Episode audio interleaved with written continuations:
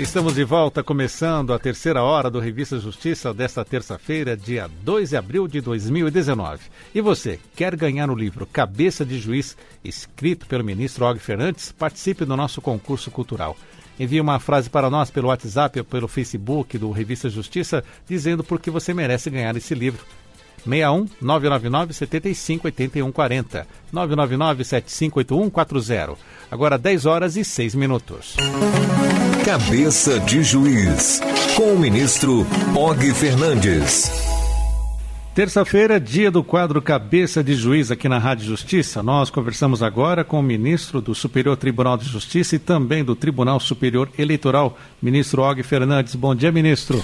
Bom dia, Sérgio. Bom dia aos ouvintes. Um prazer retomar essa conversa sobre questões ligadas ao Judiciário. Então vamos hoje, ministro, fazer uma viagem na história brasileira, na história eleitoral, com os comícios históricos? Vamos, vamos sim, Sérgio.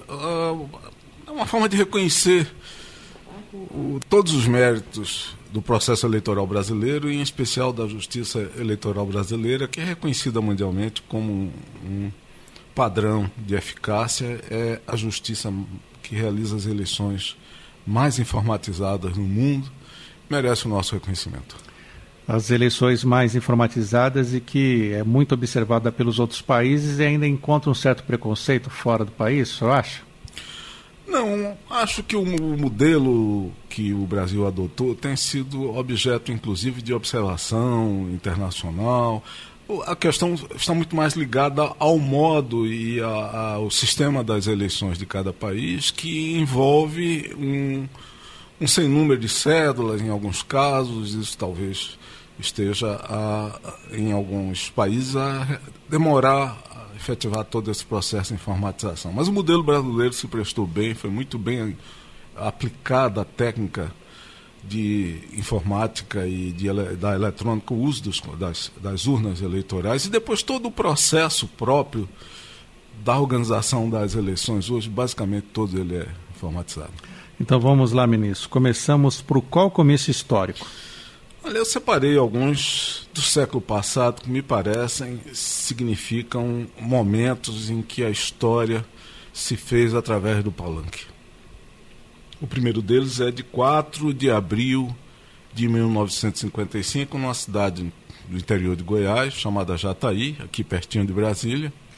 E foi um comício na campanha de Juscelino Kubitschek.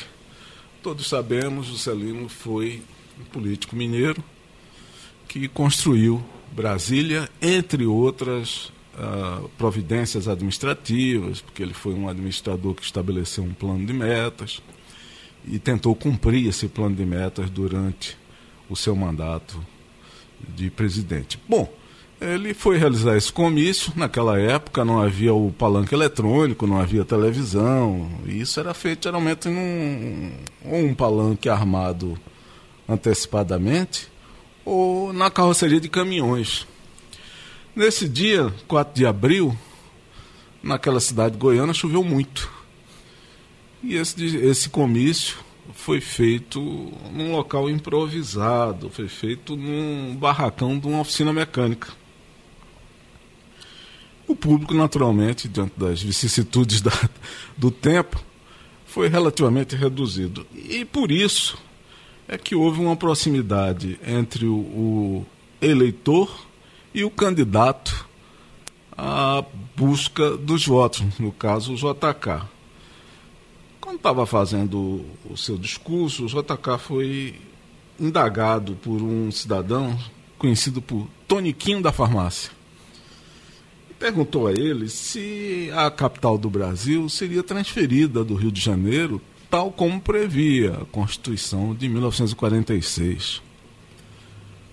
O JK pensou um pouco, já àquela altura estava com o plano de metas pronto mas não fugiu da pergunta. Respondeu afirmativamente que iria incorporar a construção da nova capital como uma das metas da sua administração, e eis que daí se colocou a possibilidade da materialização efetiva de Brasília, dessa região aqui do Centro-Oeste, como o novo Distrito Federal. Foi uma obra basicamente de uma administração. É claro que Brasília se constrói a cada dia mais.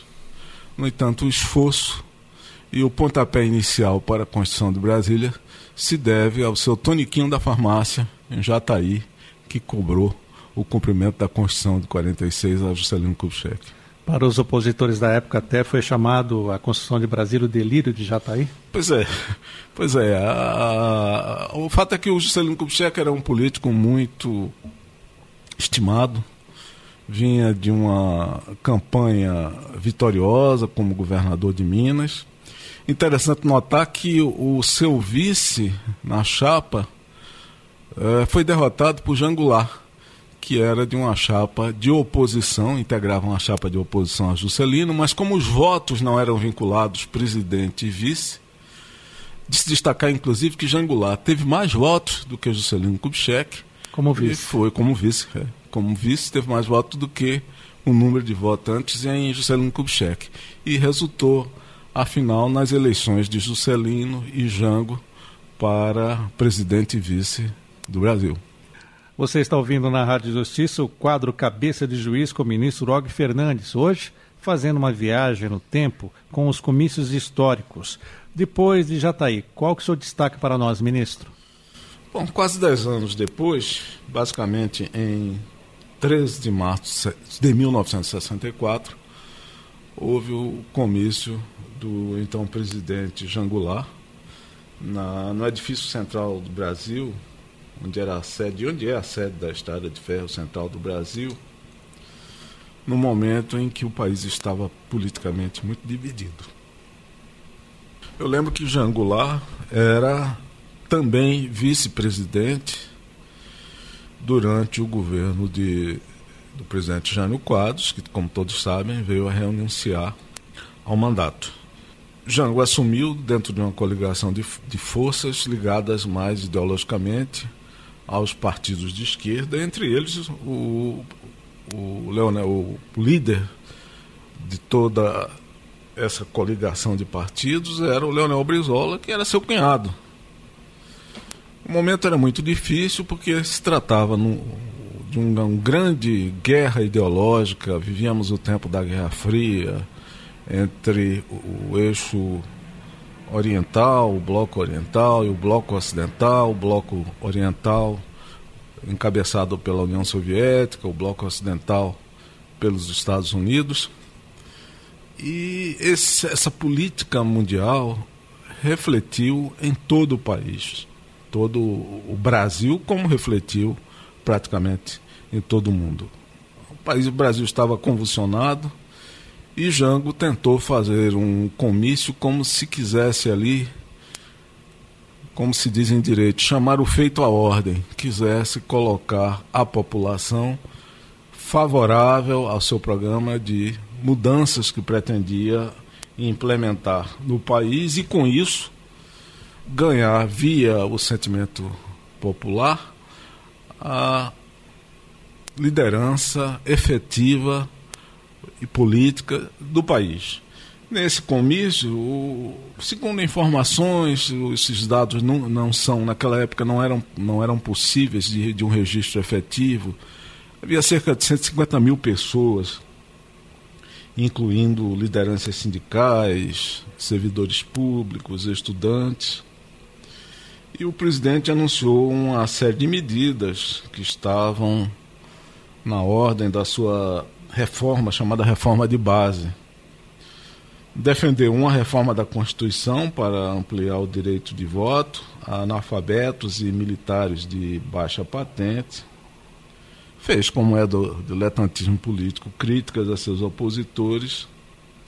Assinou, naquela ocasião, textos de desapropriação, projeto, propostas de desapropriação de terra. E talvez seja por essa razão, por esse conteúdo desse comício marcado por tanta divergência ideológica que tivemos, nós temos esse, esse, esse comício como um divisor de águas para o que viria a seguir em 31 de março de 1964, com a mudança do poder, a queda de Jean Goulart, que foi durante muito tempo morar no Uruguai, que na realidade somente retornou ao Brasil morto uh, após seu falecimento.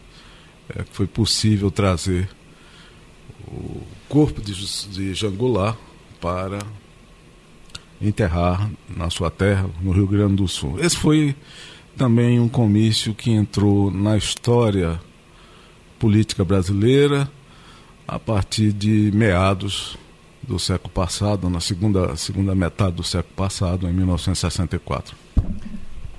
E ministro Og Fernandes, dentro desses comícios históricos, quais os dois últimos que o senhor separou que tem, tiveram por objetivo a mesma causa?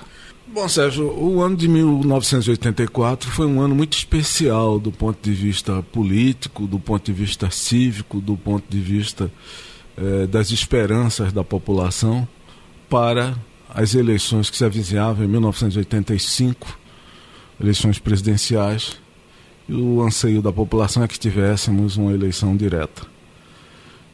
Nesse sentido, um político parlamentar chamado Dante de Oliveira, que até então não era um nome de projeção nacional, apresentou no Congresso uma emenda à Constituição brasileira no sentido de que as realizações, que, que a realização das eleições do ano seguinte fossem é, efetivadas pelo modo direto, voto direto da população.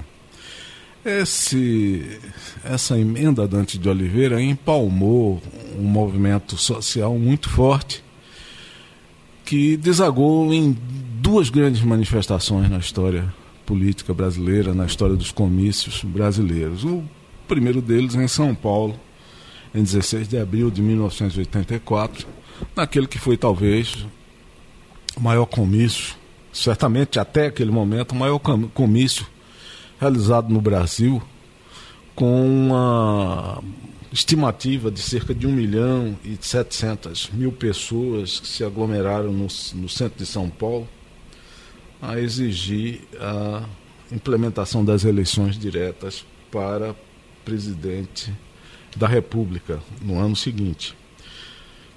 Ah, esse não foi o único.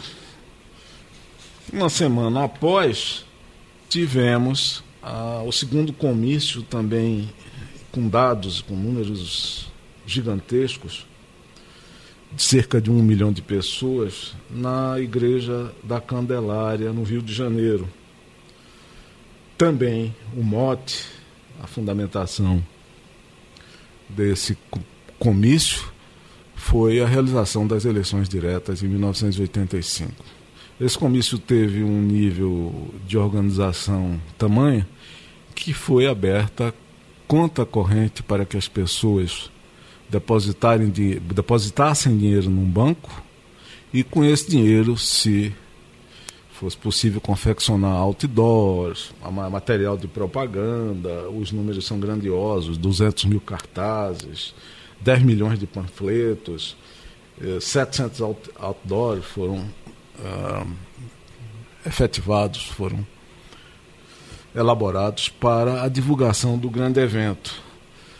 Não ficamos apenas aí, diferentemente do primeiro caso, o de Juscelino Kubitschek, ao, ao palanque físico das pessoas que estavam ali presentes, visual, estavam assistindo fisicamente os comícios. Esse foi um comício em que as televisões geraram espaço de cerca de meia hora, no, talvez no horário privilegiado das, das suas programações, exatamente no horário das novelas, para a divulgação às vezes durante 30 minutos do comício da Candelária. Então esse esse comício, na realidade, eu diria, foram dois comícios que se transformaram num grande movimento nas duas grandes capitais brasileiras, Rio de Janeiro e São Paulo, que fizeram bastante claro, materializaram para todos o sentimento numa sociedade. É bem verdade que a, a emenda Dante de Oliveira não conseguiu ser aprovada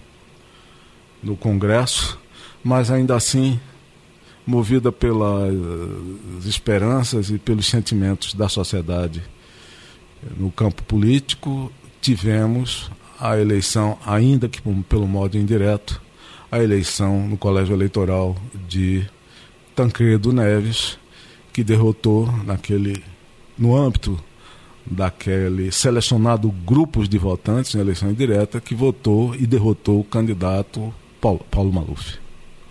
E essa foi a última eleição indireta aqui no Brasil, então? Para presidente da República, essa foi a última eleição indireta que tivemos. O Brasil vive hoje um momento de plena democracia, o povo escolhe quem quer, a justiça eleitoral garante o resultado dessas eleições. Se o povo não estiver satisfeito, dali a quatro anos ele escolhe outro candidato e a democracia é perene. Esse é o ministro Og Fernandes participando no quadro Cabeça de Juiz, hoje destacando para nós comícios históricos. Ministro, muito obrigado por estar conosco aqui na Rádio Justiça e até a próxima semana. Obrigado, Sérgio. Um prazer.